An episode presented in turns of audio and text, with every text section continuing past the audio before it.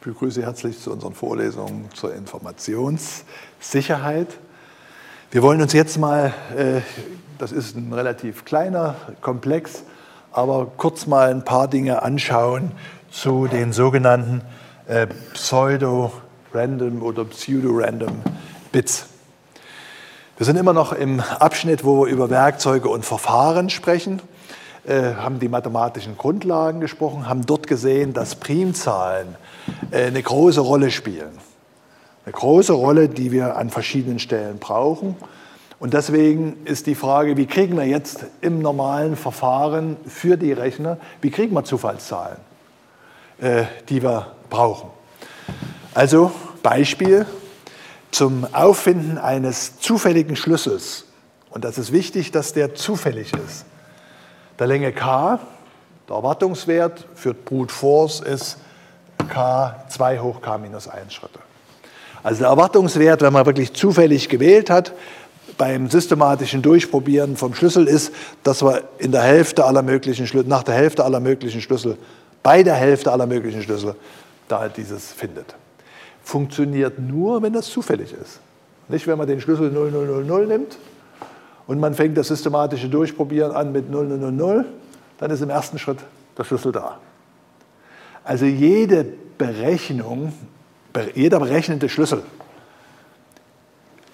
habe ich keine Garantie, dass es schwer ist, den bei Brute Force zu finden, wenn ich den ausrechne. Wenn der zufällig ist, dann weiß man das. Ja? Deswegen ist es immer so wichtig, dass man wirklich zufällig wählt. Sonst äh, stimmen viele der Aussagen nicht, die man dort hat. So, das ist auch nochmal ein Unterschied zur Gaming-Szene. Die argumentieren und haben auch so zufällige Schlüssel, aber das ist was ganz anderes als in der, äh, in der Kryptographie. In der Kryptographie muss, damit diese Garantien funktionieren, es tatsächlich äh, äh, zufällig sein. Bei Simulatoren oder probabilistischen Algorithmen oder Computerspielen, da reicht sowas statistisch gut verteilt. Das ist was anderes. Und statistisch gut verteilt ist einfacher hinzukriegen. Hier, wir brauchen wirklich für die Kryptographie, für die Einhaltung dieser Garantien, äh, dieser Erwartungswerte, dass das äh, wirklich zufällige sind. Gucken wir uns ein paar Grundbegriffe an. Was ist eine Zufallsfolge? Eine Zufallsfolge ist eine Folge von zufälligen Bits. Also zum Beispiel beim Würfeln kommt, kommt 6 raus, also beim Münzwurf. Faire Münze. Oder äh, man nimmt eine Zeiteinheit x und misst bei Tastaturanschlägen, ist der Wechsel von einer Taste zur anderen kleiner als x oder größer als x. Also irgendwas, was richtig zufällig ist. Und dann stellen wir uns immer Bitfolgen vor, äh, weil das ist natürlich, daraus können wir Zahlen gewinnen. Eine Zufallszahl ist einfach ein Ausschnitt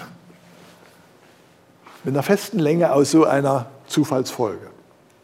Also zum Beispiel, wenn wir über das, äh, das DES-Verfahren reden, äh, das symmetrische Verschlüsselungsverfahren, Sie erinnern sich, dort waren die Schlüssel der Länge 56 eigentlich 64, aber das 8-Bit waren so eine Prüfbit, also 56 sind wirklich zufällig.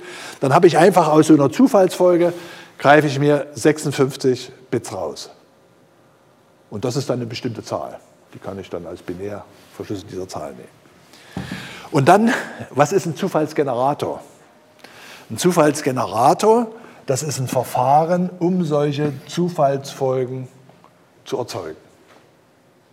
Nicht? Wir brauchen die ja. Wir brauchen die ja im Rechnen. Also wenn wir verschlüsseln wollen, muss da ein Schlüssel gefunden werden. Das heißt, wir brauchen Verfahren, äh, um solche Zufallsfolgen zu berechnen. Was sind jetzt die Anforderungen? Die Anforderungen, und das sind eben die harte, dass es wirklich um Zufall geht, auch mit dem größten Aufwand und sehr vielen Versuchen darf eine Zufallszahl nicht vorhersagbar sein. Und alles, was systematisch berechnet wird, ist vorhersagbar in dem Moment, dass ich halt diese Berechnungsvorschrift eruiere. Zufall ist, ich sage ein bisschen doof, das Einzige, was nicht vorhersagbar ist. Weil eben in jedem neuen Punkt ist unklar, Ist es 0 oder ist es 1? Das heißt, anzugucken, wie waren die Lottozahlen der letzten zehn Wochen oder der letzten zehn Jahre, um daraus eine Schlussfolgerung zu ziehen, wie sehen sie nächste Woche aus. Alles vergebliche Mühe, wenn es ein guter Zufallsgenerator ist bei, den, bei der Lottofee. Also nicht vorhersagbar, das ist die Charakteristik von, äh, das ist die Charakteristik von Zufall. Und jetzt nochmal eine kleine Erinnerung zurück an unsere Informationstheorie. Wir hatten ja Informationstheorie mit Beschreibungslänge auch so, einen kleinen, äh, so eine kleine Vorlesung dazu. Da ist das, was eben äh, äh, nicht vorhersagbar ist, Zufall. Und je besser das vorhersagbar ist, umso weiter ist das von etwas Zufälligem entfernt. Also so einen gewöhnlichen Zufallsgenerator, den Sie da haben in Ihrem Rechner, bei Computerspielen wird er eingesetzt, bei probabilistischen allen, der genügt nicht. Also man braucht tatsächlich, also ein Beispiel, äh, als damals Netscape äh, an den Markt ging, haben die dann einen eigenen Zufallsgenerator da reingebaut. Und das war sehr peinlich, weil schon nach kurzer Zeit ähm, Studenten da rausgekriegt hatten, äh, wie der funktioniert. Also das Verfahren, sogenannten Zufall zu produzieren, war halt zu einfach. In dem Sinne wieder nochmal dieses, äh, dieses Kerkhoff-Prinzip. Also jetzt für irgendein Verfahren, jetzt mal einfach einen neuen, äh, neuen äh, Generator zu bauen, einen neuen Verschlüsselungsverfahren, ist in der, äh, in der, Vergangenheit war das immer relativ schnell entdeckt worden, dass das, dass das ein Fehler war. Deswegen Kerkhoff-Prinzip immer mit den Dingen, die dann wirklich allgemein bekannt sind und dann über die Schlüssellänge oder über etwas anderes äh, dann sicherstellen, äh, dass es wirklich ist. Die echten Zufallsgeneratoren sind also Verfahren, die auf physikalischen Vorgang berufen, der nicht reproduzierbar ist. Also wenn wir uns da mal Beispiele angucken, ein Münzwurf mit einer fairen Münze. Äh, Würfeln, das ist etwas, was da äh, geht. Wie macht man das jetzt in Hardware? Na, in Hardware kann man zum Beispiel äh, bestimmte Messwerte betrachten und daraus dann solche Zufallsfolgen machen. Also man kann Stromschwankungen, die sind zufällig. Feine Schwankungen, ist es größer, ist es kleiner, ja, und dann macht man 0 oder 1 daraus. Das ist eine Idee. Zeitdifferenzen zwischen den Tastenanschlägen, das hatte ich schon äh, genannt. Also das ist auch, wie die Leute unterschiedlich schreiben, das ist nicht präzise in mehrfacher Hinsicht. Wenn es immer der Wechsel wäre zwischen A und B, also zwischen zwei benachbarten Buchstaben oder überhaupt zwei Buchstaben, dann äh, wäre es nicht zufällig. Wenn aber noch der Text, also die Buchstabenfolge, da gemischt ist und dann nochmal die Anschläge und immer wieder gibt es andere, dann ist das etwas gut. Rauscheffekte, die man nehmen kann, um Zufall äh, zu bauen. Aber, das müssen wir hier immer sagen, sind teuer. Also so einen physikalischen Vorgang zu beobachten und dann umzusetzen, daraus so eine Folge zu gewinnen, so eine Zufallsfolge, das ist teuer. Äh, was sind Pseudo-Zufallsgeneratoren? Das sind Zufallsgeneratoren, die ohne so eine physikalische Messung auskommen. Also da ist irgendwas mit Software gemacht. Ist irgendein Verfahren, wo Software dann irgendwas tut, ein Algorithmus, der dann solche, äh, äh, solche Ausgaben produziert. Jetzt ist das natürlich ein Stück Widerspruch in sich, denn wenn man da ein Programm baut, algorithmisch steuert, den Computer da irgendwie mal 0 und mal 1 ausgeben lässt, dann ist das ja nicht zufällig. Das ist ja, folgt ja diesen, diesen Gedanken. Also äh, das ist halt die Schwierigkeit bei den äh, Pseudo-Zufallsgeneratoren, die man da betrachtet.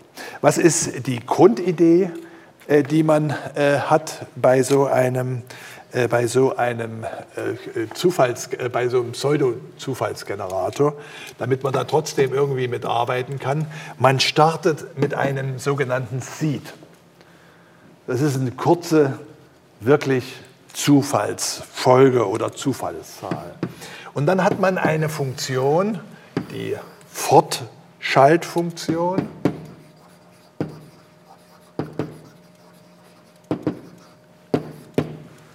Und diese Fortschaltfunktion, die produziert Zufallszahlen. Und zwar wie? Naja, die nimmt diesen Seed und aus dem Seed auf diesen Zufallsteil wird dann F, die, die Fortschaltfunktion f angewendet. Und das Ergebnis wird wieder eingeschaltet in diese Fortschaltfunktion. Und dann wird eben dann f von f von x und f von f von f von x. Das sind die Ausgaben. Also echter Zufall, ein Stück echter Zufall, auch wenn der teuer, es teuer war, den zu gewinnen. Und dann wird aus diesen kleinen Menge Zufall wird viel Zufall erzeugt. Auf diese Weise. Das ist das Grundprinzip, äh, das ist das Grundprinzip von solchen Pseudo-Zufallsgeneratoren. Und da man für die kryptografischen Verfahren viel Zufall braucht, ist eben das immer auf physikalischen Dingen zu basieren äh, schon sehr teuer. Das ist hier äh, einfacher zu realisieren. Also aus kurzen zufälligen Eingabewert, dem Startwert, dem Seed, wird beliebig lange Zufallsfolge gewonnen. Achtung! Den Angreifer hat man ja immer Mallory, nicht? Äh, Bob und Alice und Mallory, das waren ja immer irgendwie unsere drei Figuren. Und Mallory war dieser Zauberer, der alles konnte. Also dieser Angreifer, wenn der Angreifer die Fortschaltfunktion kennt, dann kann er selber aus dem Zufallszahl die folgenden Zahlen berechnen. Das muss man sich klar sein. Der Ausweg hier ist, dass der Zufallsgenerator nur Teile der Zufallszahlen ausgibt, also zum Beispiel ein Hashwert. Also dass nicht da rückschlussbar ist. Das ist der eine Ausweg. Und der andere Ausweg ist, dass diese Fortschaltfunktion gesteuert wird, nämlich über einen Schlüssel. Dass also wie so ein kryptografisches Verfahren am Ende der Mallory, um jetzt genau zu wissen, wie wird die Zufallsfolge produziert, eben nicht nur den Seed braucht, sondern auch noch den Schlüssel von dieser Fortschaltfunktion.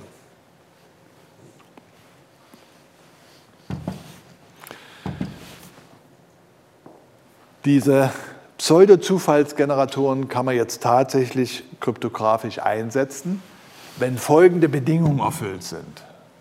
Wenn dieser Seed wirklich zufällig ist, nicht erraten werden kann.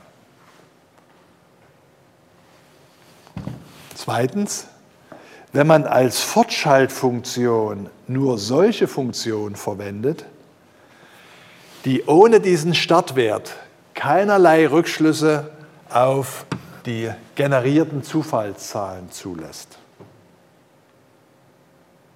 Sonst wird das, was da hinten rauskommt, eben nicht Zufall, sondern es ist ja dann generiert äh, durch dieses Verfahren. Äh, das heißt also, äh, was man hier äh, typischer macht, also diese, diese Funktionen, die sind, die sind relativ schwer zu bauen. Aber deswegen sagt man, gut, also das sind dann diese wenigen bekannten Funktionen, aber die werden gesteuert von einem geheimen Schlüssel.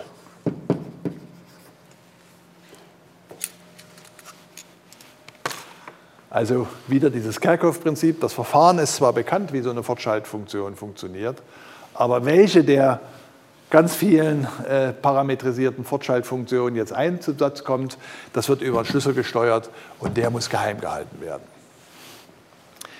Jetzt ist es so, dass die Grenze zwischen einem echten Zufallsgenerator und so einem Pseudo-Zufallsgenerator fließend ist. Also wenn man mal zum Beispiel jetzt hier als physikalisch, äh, äh, als, als physikalisch gesteuerten Zufallsgenerator annimmt, man guckt sich ganz bestimmten Speicherbereich an, was passiert dort. Naja, wenn der von Hardware bestimmt wird, dann ist es eine echte Zufallszahl. Also von irgendwelchen Dingen elektrisch, die da vorliegen, oder wird irgendwas berechnet und da kommt dann an dieser Stelle ein Bit drauf von einer Zahl, also und so. Wenn das von Software erzeugt ist, das, was dort gemessen wird, dann ist es ein Pseudo-Zufallsgenerator. Und natürlich ist das hier, um praktisch zu arbeiten, soll so gut wie möglich, so, Zufall, so zufällig wie möglich sein. Gut, wenn man jetzt sowas erreichen will, dann ist es eine gute Idee, verschiedene Zufallsquellen zu mischen. Also gucken wir uns das mal genauer an. Nehmen wir mal als äh, Zufallspol, was wir jetzt so besprochen hatten. Also zum Beispiel so ein Zufallszahlengenerator, irgendeine Datei, irgendeine Zeitmessung, irgendeinen Schlüssel oder irgendeine Tastatureingabe. Also da kann man ja mit all diesen Sachen äh, da äh, eine Idee erzeugen, wie wir Zufall bauen können. Dann geht man dahin und mischt das.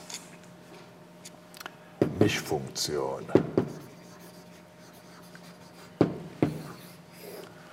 Also alle diese Möglichkeiten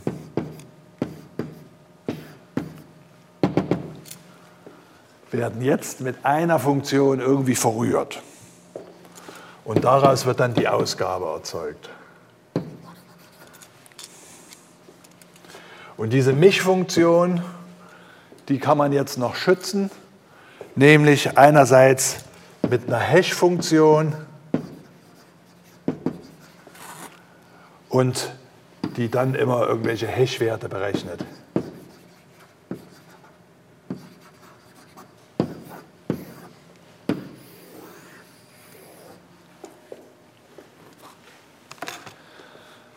Also so kommt man dann doch auch preiswerter zu Dingen, die man für zufällig halten kann, die man für Zufallsfunktionen halten kann. Ja? Also das sind alle die Dinge, die wir da physikalisch gesagt haben, Abstand zwischen zwei Tastenschlägen oder äh, Datei, jetzt die Quersumme von irgendeiner Datei, äh, wie lang die ist.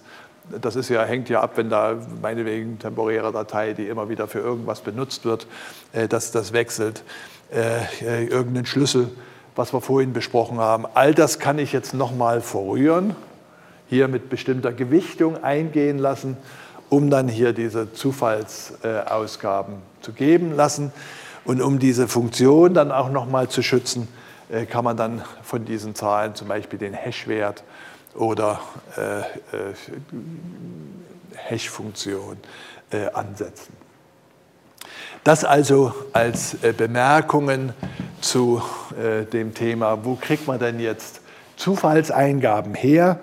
Es gibt eine ganze Reihe verbreiteter Pseudo-Zufallsgeneratoren, ANSI X9.17, FIPS 186 Generator, der RSA-Generator, Blam Blam Shab Generator. Das sind äh, Namen von, äh, von Kryptografen, die sich damit beschäftigen. Der Yarrow Fortuna äh, äh, Generator. Also wir schaffen es uns für praktische Anwendung der Kryptographie Zufall, zumindest in der Form von Pseudo-Zufall, zu beschaffen. Und damit danke ich für Ihre Aufmerksamkeit. Jetzt tatsächlich Schluss.